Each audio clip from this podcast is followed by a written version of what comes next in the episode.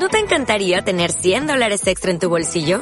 Haz que un experto bilingüe de TurboTax declare tus impuestos para el 31 de marzo y obtén 100 dólares de vuelta al instante. Porque no importa cuáles hayan sido tus logros del año pasado, TurboTax hace que cuenten. Obtén 100 dólares de vuelta y tus impuestos con 100% de precisión. Solo con Intuit TurboTax.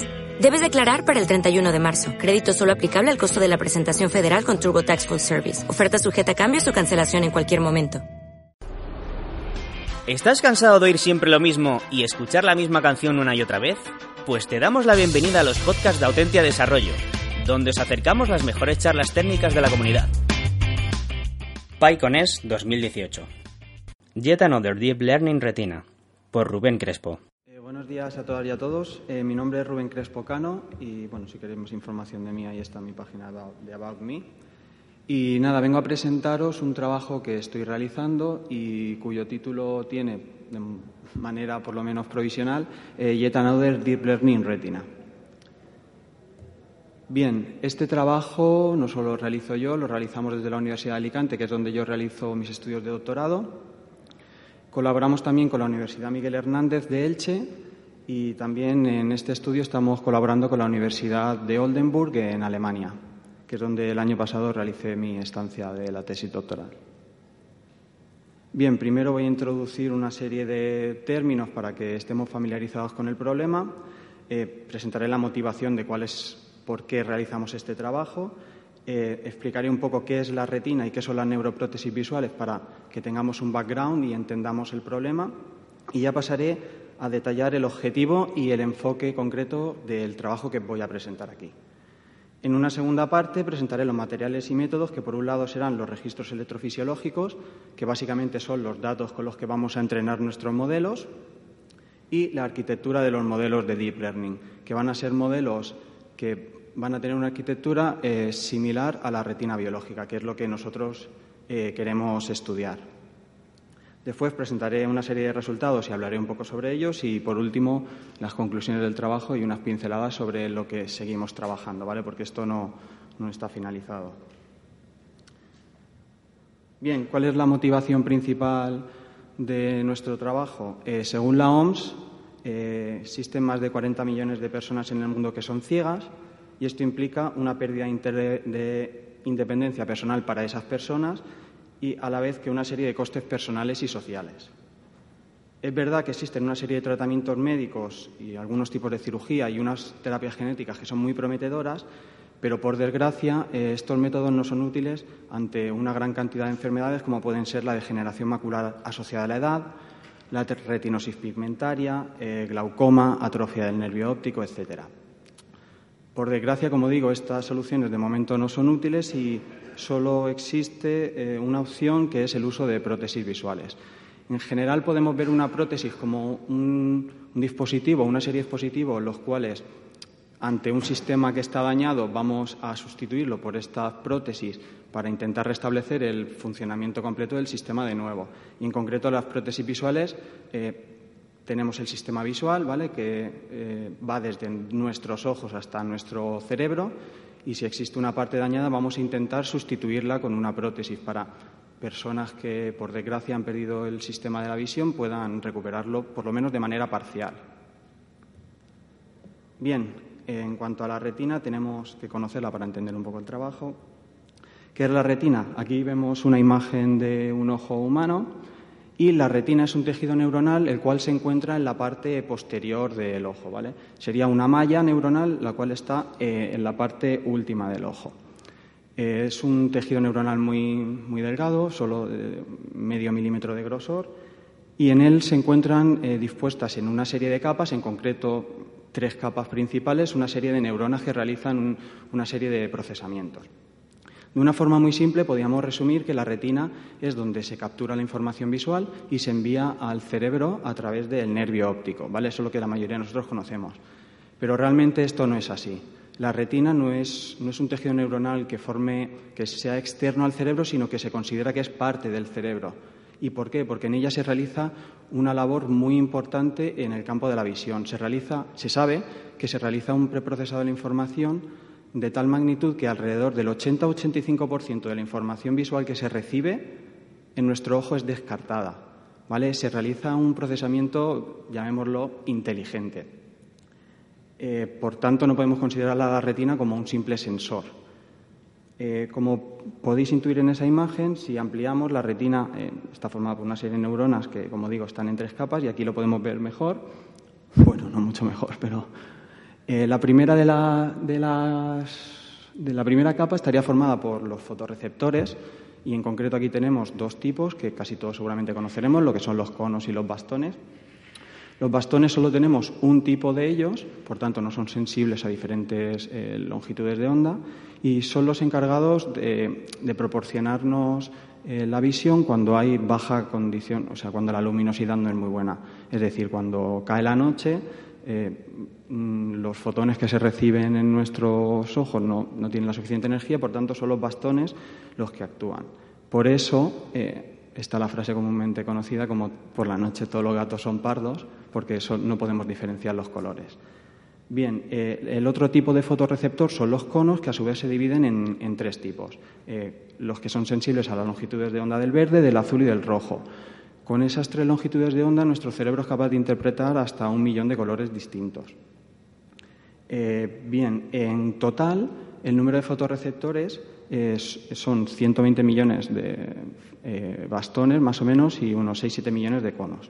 Toda esa información capturada eh, se, capturan los fotones por las moléculas de los, conos y los bastones y pasa a una segunda capa, la cual estaría formada por varios tipos de, células, bipolares, horizontales, amacrinas. Esas células realizan un procesamiento de la información que llega por un proceso de sinapsis a la última capa de células, que son las células ganglionares, las cuales ya se encargan de generar esos impulsos eléctricos que se van a enviar hacia el cerebro.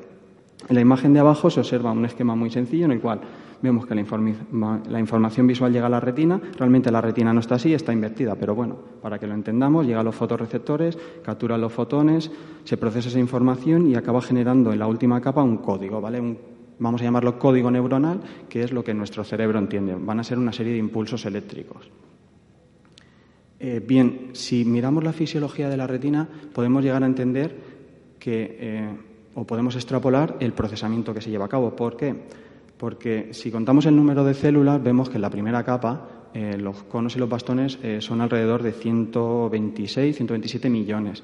Pero las células ganglionares, que son las que envían la información al cerebro a través de sus axones, solo tenemos alrededor de millón, millón y medio. Por tanto, Ahí vemos todo el proceso de filtrado de que tenemos como ciento, casi 130 millones de receptores, pero al final solo tenemos un millón y medio de cables que van hacia nuestro cerebro. Por eso es muy importante y por eso es considerada parte del cerebro. Bien, por otro lado, eh, dentro de la motivación está la construcción de una neuroprótesis visual. En concreto, desde la Universidad Miguel Hernández estudian el desarrollo de una neuroprótesis visual en concreto una neuroprótesis visual cortical. ¿Qué quiere decir esto?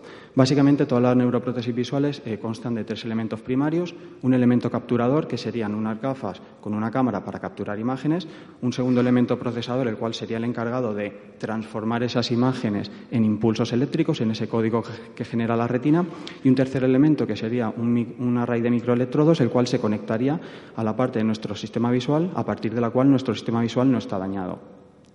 Existen enfermedades que dañan solo parte de la retina, entonces eh, a día de hoy ya hay estudios clínicos y hay un par de empresas eh, a nivel mundial que ya están proporcionando este tipo de soluciones que eh, el microelectrodo se acaba conectando a nuestra retina para enviar la información a través del nervio óptico. Pero, por desgracia, hay otras enfermedades las cuales degeneran toda la retina por tanto, no, son viables este tipo de soluciones. Y en concreto, desde la Universidad Miguel Hernández están estudiando una neuroprótesis la cual se conecte directamente a la parte occipital del cerebro, que está aquí en nuestra, la parte posterior, que es la parte del cerebro encargada de procesar visión.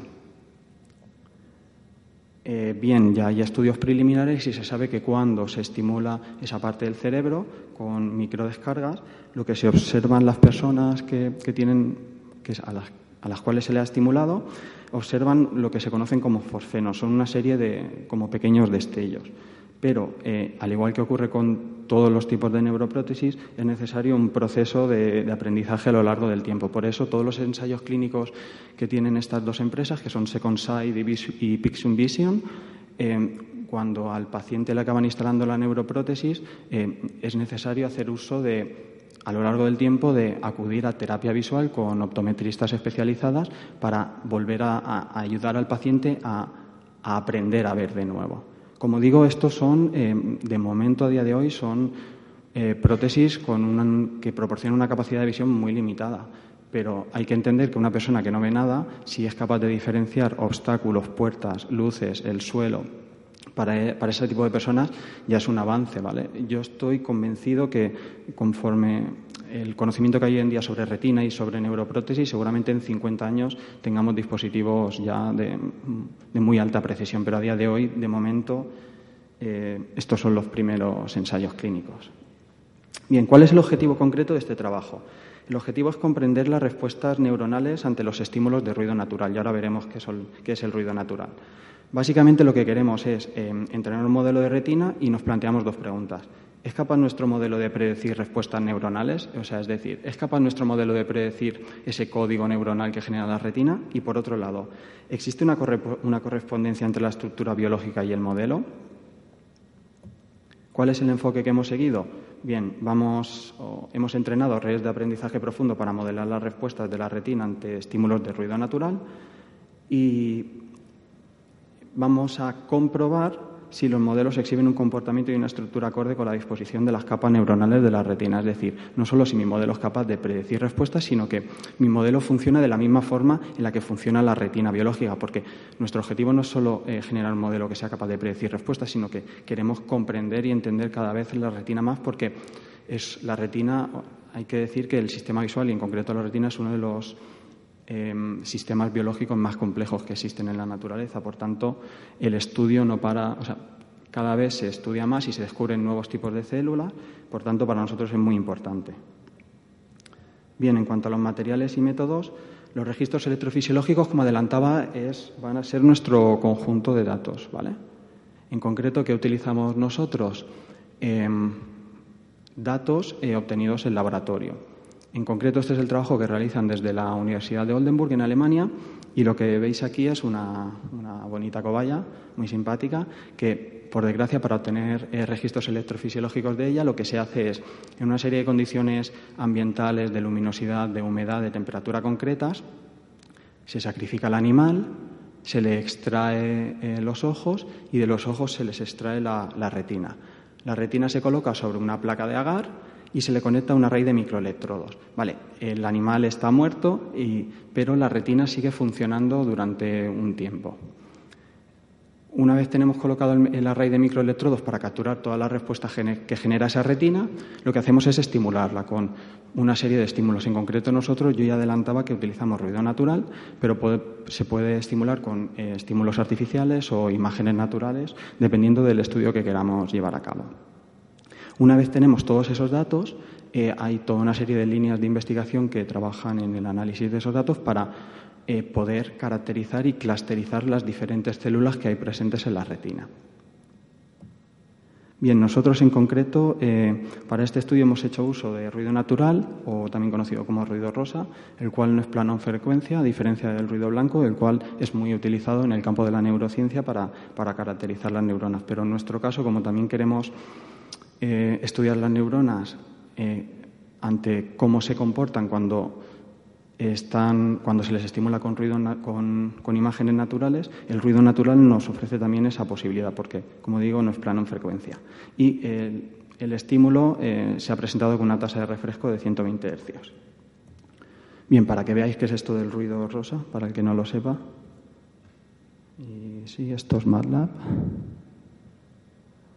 ¿Vale? Sería esto. en concreto, los experimentos que estamos llevando a cabo eh, tenemos datos de alrededor entre 40 y 80 minutos a los cuales la retina se les está estimulando con este tipo de estímulos. Bien. Vale, y ya conocemos los datos con los cuales vamos a entrenar el modelo y ahora voy a presentar la arquitectura por encima de, los modelos que hemos utilizado. Eh, bien, básicamente nos basamos en redes convolucionales. Eh, como ya se han explicado en, tanto en este año, en esta edición, como en las dos pasadas, no voy a explicarlas porque la mayoría las conoceréis y si no, puedo daros referencias o remitiros a vídeos de compañeros eh, que en esta edición o en la pasada han, explicado lo que son. Pero básicamente tenemos que quedarnos con la idea de que son variantes de las redes neuronales eh, tradicionales, las cuales, pero digamos, su diseño es, está basado en la estructura del corte visual. Básicamente lo que, lo que se pretende con estas redes es explotar la correlación eh, local espacial de las imágenes. Bueno, en caso de imágenes local o si estamos estudiando vídeos, la correlación temporal. Básicamente lo que nos ayudan es a, reducir el tamaño de nuestra red, eh, basándonos en, en que los datos que vamos a utilizar están correlacionados. Bien, en concreto eh, hemos hecho uso de dos modelos, uno para modelar células ganglionares eh, diferentes, porque para nosotros es muy importante comprender el funcionamiento de células individuales. Eh, ¿Por qué? Porque células ganglionares hay un millón y medio, pero existen más de 40 tipos y para nosotros es muy importante conocer cómo funcionan cada una de ellas. Básicamente nuestra red se va a basar en la red biológica que está compuesta por tres capas, por tanto nuestra red también va a tener tres capas, dos capas convolucionales con sus correspondientes funciones de activación y al final una capa densa. Nuestro estímulo va a ser el ruido natural, ¿vale? Van a ser pequeños clips de vídeo los cuales eh, eh, tendrán una X y una Y, ¿vale? Pero en el tiempo vamos a estar analizando 250 milisegundos. ¿Por qué? Porque normalmente para caracterizar a las neuronas eh, lo que les afecta a la hora de generar estímulos son de 200 a 400 milisegundos, para, de forma genérica, digamos. Como digo, ventanas temporales de 250 milisegundos, algoritmo de optimización ADAM, aunque ahora también estamos utilizando NADAM, kernel de 5 y 15 píxeles y 100 eh, epochs, aunque teníamos métodos de parada temprana que siempre, siempre han finalizado antes. Perdón. Y bien, después tenemos otro modelo para modelar eh, diferentes células, no solo una única célula, sino varias células de diferente familia y tipología. Este modelo es el anterior, pero un poco vitaminado, con más subunidades, ya que vamos, seguramente a priori eh, son necesarios más subunidades para identificar más eh, células diferentes.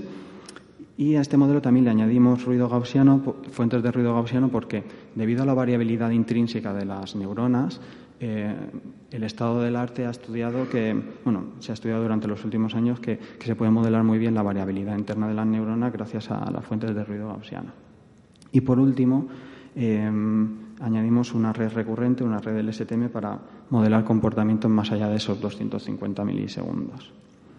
Bien, en este caso también añadimos eh, capas de dropout para evitar el overfitting y regularizadores L2 para evitar que nuestros modelos se fueran los valores muy altos y con esto tuvimos un modelo 10 veces con 10 veces más parámetros que el modelo anterior. Bien, en cuanto al hardware y el software utilizado, obvio hemos utilizado Python, ya que estamos en la PyCon, y los frameworks Keras y TensorFlow. Como veis ahí la infraestructura, la GPU está en color rojo y es que los datos que voy a presentar ahora no los podemos podido simular con GPU porque no disponíamos de ella y los hemos ejecutado en el clúster de la Universidad de Alicante, pero el cual para todo el que se dedique a procesar redes convolucionales e imágenes sabrá que es súper tedioso y ha sido la verdad que ha sido una mierda, perdón, modelar eh, todo esto sin GPU, pero bueno, gracias a la financiación ya disponemos de GPU para modelar los nuevos experimentos que estamos realizando. Y ahí estará el código fuente, lo único que está con un asterisco rojo porque de momento es un proyecto privado, pero cuando lo finalicemos, porque estamos, eh, seguimos trabajando en él, los próximos meses eh, liberaré todo el código fuente. Bien, en cuanto a los resultados, mm, voy a ir rápido porque no sé cuánto me queda. Vale, 10. Eh, tenemos dos clases de experimentos. Por un lado, el estudio de células individuales y, por otro lado, eh, de varias células. Las células individuales hemos aplicado el mismo modelo, pero lo hemos entrenado con diferentes células para ver eh, si era capaz de modelar el comportamiento de diferentes células. Y lo hemos modelado sobre un dataset de 50 minutos para entrenamiento, 7 minutos para validación y 7 minutos para test. Vemos aquí eh, la fiabilidad del modelo en el proceso de entrenamiento consiguiendo valores cercanos al 95%, lo que está muy bien. Y para valores de testing, eh, dependiendo de la célula, ¿vale? porque cada color sería una célula distinta, valores cercanos al 85-90%, lo que está también muy bien. Bien, esta sería para mí la gráfica, aunque no lo parece, pero es la más chula de todo lo que voy a presentar aquí, porque mm, aquí vemos el coeficiente de correlación de Pearson para la predicción de datos para diferentes células. Y para todas ellas, o la gran mayoría, se obtienen valores cercanos al 0,7. Esto para vosotros no, puede, no nos da mucha información, pero si os digo que la variabilidad intrínseca de las neuronas de este dataset está alrededor de 0,8, 0,85 y que el estado del arte llega solo hasta valores de 0,3, 0,4, eh, os da ya la información suficiente como para comprender que hemos superado eh, con un orden de magnitud casi por dos el estado del arte gracias al uso de redes convolucionales. Por tanto, esto es lo más, lo más impresionante. Bien, las células ganglionares al final se modelan campos eh, receptivos espaciotemporales. un campo receptivo espaciotemporal se puede plotear con su componente espacial y su componente temporal. Y si veis ahí, en la izquierda de los tres subgrupos serían los datos de las células biológicas, los datos biológicos, y a la derecha, eh, digamos, está mostrado por pares, están los datos de los distintos modelos para las distintas células. Y como se puede observar, tanto espacialmente como temporalmente los modelos están muy, muy correlacionados. Bien, eh, ya sabemos que nuestro modelo es capaz de predecir respuestas bien, pero queríamos ir un paso más allá y abrir nuestro modelo para ver eh, cómo era por dentro.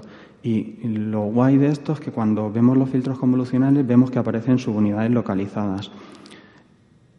Estas subunidades, en cuanto al número y tamaño, nos están revelando componentes internos de la retina. Es decir, si recordáis, en la capa intermedia de la retina estaban las células bipolares, las cuales procesan la información y se la dan a las células eh, ganglionares. Y casualmente nuestro modelo está realizando el mismo, el mismo comportamiento, el mismo filtrado, pero sin haber proporcionado esa información al modelo. Nuestro modelo solo tenía el input, que eran los estímulos de ruido rosa en este caso, y el output, que era eh, cuando eh, disparaban o cuando generaban disparos las células ganglionares, la última capa. Pero en ningún momento le hemos proporcionado datos de la capa intermedia de la retina, pero el modelo para todas las células está eh, localizando subunidades, las cuales están llevando a cabo el mismo procesamiento que realizan las células bipolares de, la retina. Eh, las respuestas, como digo, son precisas, con un coeficiente de correlación de Pearson alrededor de 0,7. Por tanto, nuestro modelo eh, tiene buenos resultados de predicción. Y, por otra parte, ya ese segundo modelo en el cual hemos modelado diferentes tipos, en concreto este modelaba tres tipos de células ganglionares distintas, el nombre de las células es indiferente, pero cuando abrimos ese modelo vemos que, al igual que pasa con células individuales, también vemos subunidades localizadas y ya no solo eso, sino que hay más. Por tanto, sí que eh, podemos estar validando que las capas internas de nuestro modelo al final están llevando a cabo el mismo filtrado que realiza la retina biológica. Es decir, las capas internas están reproduciendo el comportamiento que realizan las capas internas de la retina. Bien, ya para unas conclusiones y el trabajo futuro, eh, decir que hemos introducido dos arquitecturas distintas para codificar neuronas de la retina. Hemos visto que nuestros modelos son capaces de reproducir los campos receptivos neuronales y hemos visto también que son capaces de predecir las respuestas neuronales con un alto coeficiente de correlación de Pearson, cual supera el estado del arte. Si vamos un poco más allá eh, y analizamos el modelo, vemos también que las capas internas eh, son capaces de aprender y revelar los componentes subyacentes de la retina biológica. Es decir, eh, sin proporcionar esa información al modelo, el modelo ha sido capaz de aprender ese comportamiento. Y como os podéis llegar a imaginar, este conocimiento puede ser muy útil para abordar el reto de una neuroprótesis visual, cuál va a ser un reto en los próximos 20 años para la sociedad. ¿Cuál es el trabajo futuro en el cual sigo trabajando? Bien, ya no solo trabajamos con estímulo eh, de ruido natural, sino que también estamos trabajando con imágenes naturales, son imágenes más grandes y por fin disponemos de una GPU para realizar experimentos mejores, más largos y poder facilitar el entrenamiento de nuestros modelos, en el cual estamos eh, modelando también muchas más células, ya que disponemos la capacidad de, capacidad ahora, ya que disponemos de una buena tarjeta gráfica. Y nada, eso es todo.